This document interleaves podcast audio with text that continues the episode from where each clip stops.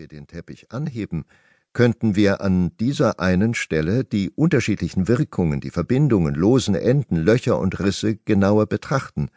Vielleicht würden wir sogar Muster erkennen. Ein chaotisch gewebter Teppich mit Rissen und Löchern mag weniger beeindruckend erscheinen als ein Staffellauf athletischer Helden. Aber so ist die Geschichte. Dies zu zeigen, tritt nun der erste Mensch auf, der die Welt im Ganzen gesehen hat.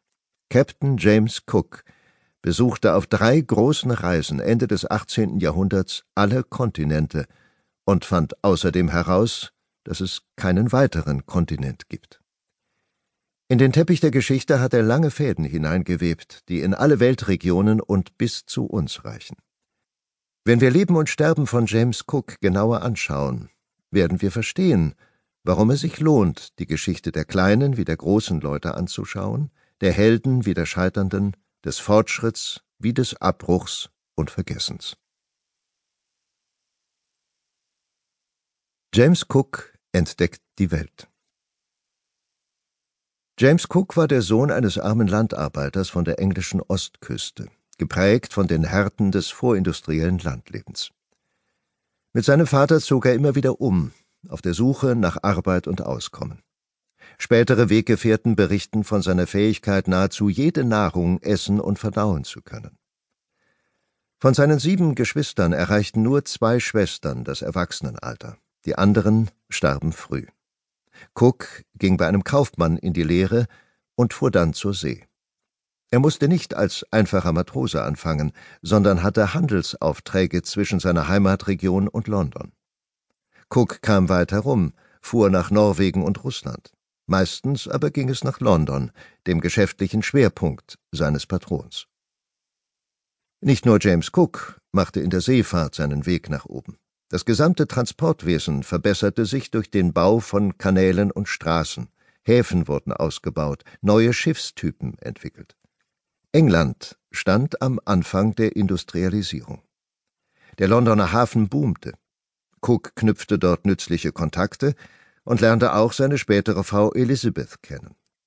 Mitte der 1750er Jahre wechselte er zur Marine, wo er wissbegierig, zuverlässig, ehrgeizig schnell auf sich aufmerksam machte.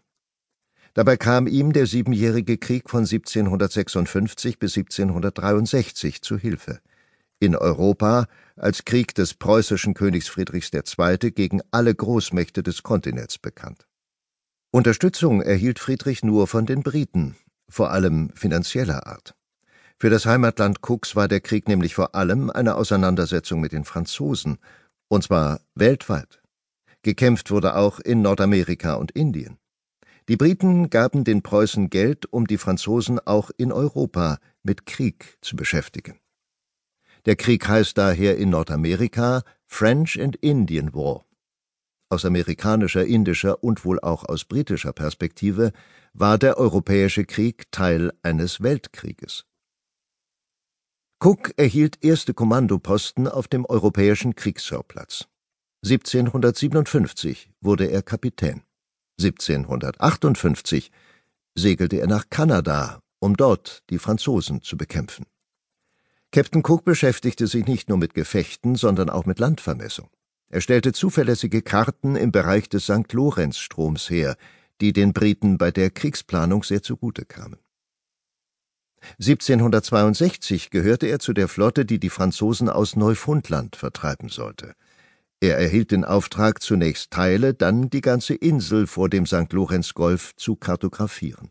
Eine Aufgabe, die ihn bis weit nach Kriegsende beschäftigte.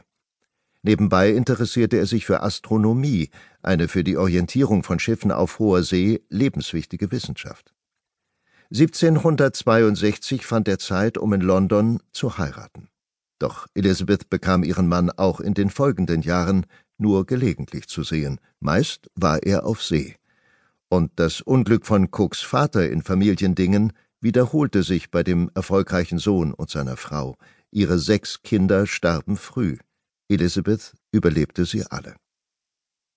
Warum Cook wenige Jahre nach Kriegsende den Auftrag für eine Mission in den Südpazifik erhielt, ist nicht bekannt. Wir können nur spekulieren. Cook galt mittlerweile als erfahrener und umsichtiger Schiffsführer.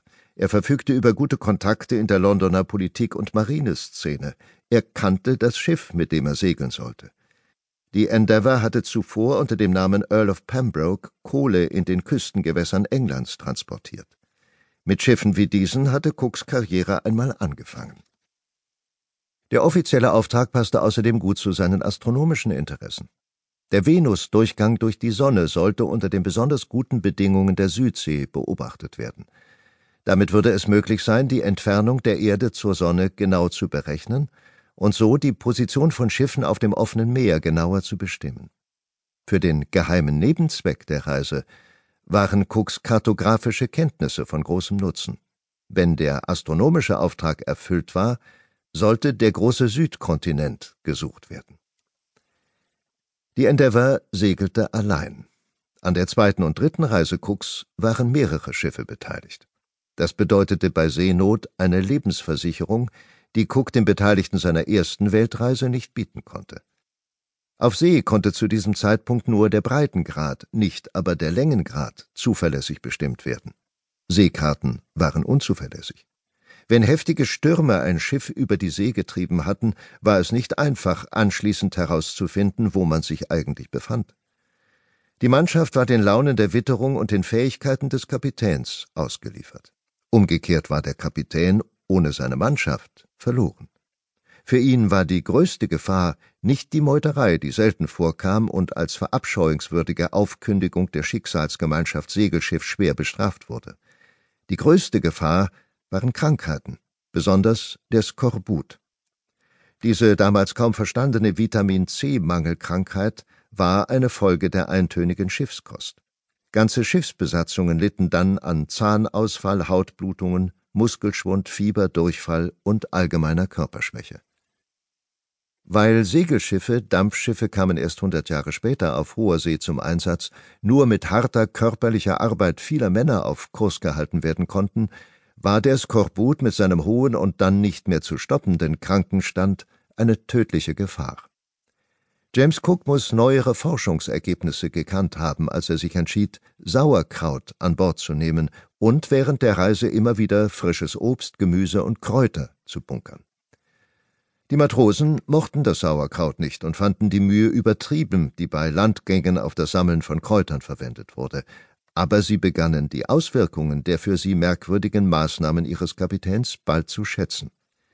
Die Todesrate auf der Endeavour und den späteren weltumsegelnden Schiffen Cooks war vergleichsweise gering. Seine Schiffsführung galt als streng, aber besonnen. Für Menschen des 21. Jahrhunderts ist das Leben auf der Endeavour schwer vorstellbar.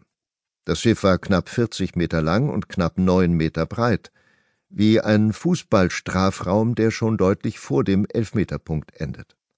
Auch wenn es natürlich mehrere Stockwerke hatte, war das nicht viel Raum für 94 Personen, die technisches Gerät und Proviant für Jahre mit sich führten und oft monatelang kein Land sahen. Unter den Passagieren befand sich der Gentleman-Wissenschaftler Joseph Banks, der mit zwei schwedischen Naturforschern, zwei Zeichnern, vier Dienern und zwei Hunden reiste. Der Rest der Mannschaft, Matrosen und Soldaten mit mehreren Hierarchiestufen, daneben Zimmerleute, Waffenschmiede, Segelschneider, Köche und Bäcker, muss ein sehr viel geringeres Bedürfnis nach Privatheit und überhaupt Platz gehabt haben als Banks und natürlich auch als wir heute. Für Matrosen gab es keine Schlafplätze. Sie befestigten ihre Hängematten über den Tischen der Messe, dem Essraum. Über Kleidung zum Wechseln denken wir besser gar nicht nach. Cook setzte immerhin durch, dass sich alle Schiffsbewohner einmal wöchentlich wuschen, mit Meerwasser natürlich. Georg Forster, ein junger deutscher Botaniker, Zeichner und späterer Professor und Revolutionär, der auf der zweiten Reise zum Ersatz für die Banks-Gruppe gehörte, beschwerte sich in seinen Aufzeichnungen über den Gestank einiger neuseeländischer Maori. Der Morgengeruch in der Messe seines eigenen Schiffes hätte uns sicher auch beeindruckt. Banks war nicht zu seinem Vergnügen an Bord. Neben der Beobachtung des Venus-Durchgangs und der Suche nach dem Südkontinent hatte die Endeavour auch ein wissenschaftliches Programm. Fremde Menschen, Tiere, Pflanzen, Steine und Erden sollten dokumentiert werden. Die 1760er und 1770er Jahre waren eine Hochzeit aufgeklärter Wissenschaft.